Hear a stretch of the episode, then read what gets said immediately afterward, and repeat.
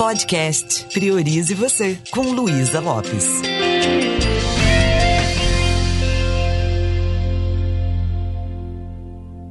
Olá, que bom que você está aqui comigo.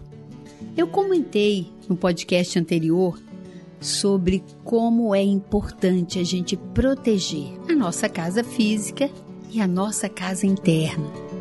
Mas você sabia que uma casa muito desorganizada ou suja, ela vai atrair agressores? É, é sobre isso que eu quero falar agora. Como é que eu posso colocar ordem nessa minha casa mental?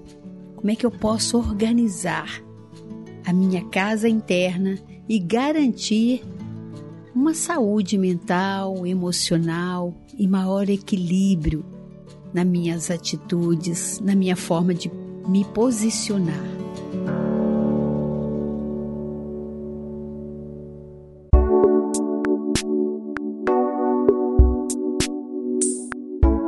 É possível a gente cuidar da casa mental e deixá-la segura da mesma forma que fazemos com a casa física. Se nós deixamos a nossa casa física cheia de lixo, restos de comida, o que, que vai acontecer? Imediatamente, isso vai ser um, um atrativo para ratos, baratas e várias outras coisas que vão prejudicar a nossa saúde. Na nossa mente é a mesma coisa. De vez em quando, nós precisamos higienizar um pouco a nossa mente. Se tem alguns pensamentos que são destrutivos, o que, que vai acontecer? Nós podemos é, estar atraindo esses agressores que podem atacar a nossa tranquilidade interna, pode nos roubar a paz. Então, da mesma forma, que nós higienizamos, cuidamos e usamos um sistema de segurança na casa física, nós podemos fazer isso na nossa casa mental. Eu me lembro quando eu era criança ainda, lá no interior de Minas, em Araújos, na cidade onde eu nasci, tinha uma senhora que ela tinha mania de ficar andando nas ruas e pegando lixos. Ela tinha um carrinho e ela ia colocando tudo que ela achava lá. Eu fui notando que além dela recolher muitos lixos nas lixeiras assim das casas e levar para casa dela, com o tempo ela também foi ficando com a fisiologia, a fisionomia dela, a postura física é muito, ela ficou muito corcunda, parecia que ela estava carregando um peso. Isso foi ficando tão sério que a prefeitura teve que ir lá para limpar a casa dela. Porque era foco de pragas, morcego, ratos, tinha de tudo lá. E eu fiquei com essa cena na minha cabeça enquanto ela foi. Tiveram que segurar a mulher, porque isso era uma doença. E quando eles começaram a tirar aquele monte de lixo na casa dela, ela chorava, ela sofria, e eu fiquei pensando o quanto para nós também pode ser doloroso a gente fazer uma limpeza geral na nossa casa interna. O quanto nós também é, ficamos apegados em coisas e trazemos para dentro de nós mesmos. Ah, fulano falou tal coisa, eu não gostei e vem um pouquinho de mágoa para dentro. Eu não consigo perdoar Fulano e vem mais um pouquinho. Ah, ninguém gosta de mim. Aí vem mais essa essa rejeição, esse ressentimento. E chega um momento em que isso é caso de polícia. A diferença é que na minha casa interna, isso também é refletido na minha postura. Sabe aquelas pessoas que caminham parecendo que estão carregando o mundo nas costas? E muitas vezes é muito lixo que essa pessoa está carregando. Uma pessoa que não tem o seu olhar na linha do horizonte, que tem né, os ombros arqueados para frente. São pessoas que muitas vezes estão refletindo na forma delas transitar pela vida o que elas estão carregando internamente. Só que isso não é visto muitas vezes. Ou seja, a gente vê que a pessoa está com comportamentos que não são úteis, a pessoa está ficando agressiva ou a pessoa está ficando com medo da vida e todas essas atitudes. Só que para essa casa ser limpa, a maçaneta está do lado de dentro. A pessoa precisa se abrir para isso. A importância de organizar essa casa interna.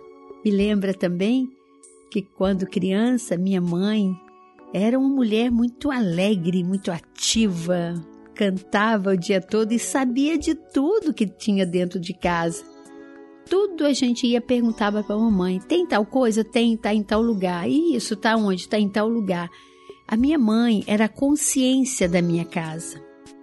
Ela sabia de tudo e olha, com aquela filharada ela sabia de tudo. Por que, que eu estou falando isso? Na nossa casa interna, nós precisamos acordar também a nossa consciência, levar essa consciência para organizar essa casa a ponto de você saber onde deve colocar cada coisa e o que deve ser jogado fora. Eu não estou dizendo que a gente tenha que jogar fora o nosso passado, mas a gente pode dar uma limpada nele, né? A gente pode transformar carvão em ouro. Eu não posso mudar o que me aconteceu, mas eu posso tirar o aprendizado. E eu posso colocar isso ali, naquela prateleira, na dispensa, naquele lugar que eu não vou precisar ficar indo lá toda hora. E se tem uma coisa que é referente ao futuro, onde eu vou colocar? Existe um exercício na programação neurolinguística que eu acho fantástico. A gente faz muito esse exercício no Master e eu me lembrei dele agora. Quando a gente para um pouquinho e percebe o que está acontecendo na nossa casa mental, no nosso mundo interno exatamente agora e você percebe, nossa, acabei de pensar numa coisa que aconteceu que me chateou. Ok, que tal colocar isso lá no passado? O que é o passado no olhar da programação neurolinguística? É no visual recordado e não no construído. Então eu posso colocar isso como se eu estivesse organizando os departamentos da minha mente ah, tem algo que é sobre o futuro, eu estou preocupada agora. Que tal jogar isso lá no seu visual construído? Ai, tem uma coisa que me fez muito mal, eu me senti muito humilhada. Que tal colocar isso mais lá no sinestésico? E aí você mantém o seu olhar na linha do horizonte e você escolhe. Eu quero entrar agora em contato com aquela lembrança do passado, então deixa eu olhar só para tirar o aprendizado. Ah, agora eu quero pensar no futuro? Hum, deixa eu acessar meu visual construído. E aquela humilhação, o que, que eu quero fazer com isso? Vai me ajudar? Vai ficar pesando nas minhas costas, na minha mochila de vida? Que tal eu descartar isso? Que tal eu ficar apenas com o aprendizado disso? Uma forma de organizar o nosso mundo interno, a nossa casa mental, é levar a luz da nossa consciência para lá. A partir do momento que você investe no seu autoconhecimento, você aprende a desalojar pensamentos destrutivos, crenças limitantes. Você passa a funcionar como um organizador profissional. Você deixa a sua mente mais leve, a sua casa mais limpa, e existem ferramentas extraordinárias para isso. Então eu posso sim eliminar todo o lixo e posso não chorar, não sentir falta dele. Por quê? Porque a partir do momento que eu faço isso, eu posso me conectar com aquilo que eu tenho de melhor e posso assumir a responsabilidade de ser quem eu vim para ser. Ou seja, esse lixo me desconecta da minha essência. Isso é coisa do ego, isso não me ajuda.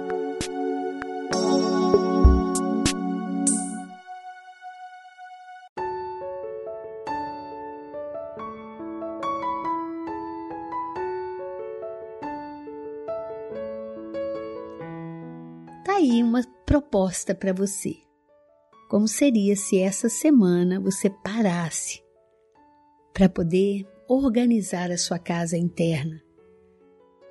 Para tomar consciência de tudo que está aí e também assumir responsabilidade, desapegar de algumas coisas e iluminar essa casa com a sua fé, com a sua autoconfiança, com a sua determinação, com seu desejo de fazer valer cada minuto aqui, nesse tempo chamado vida, e viver uma vida que vale.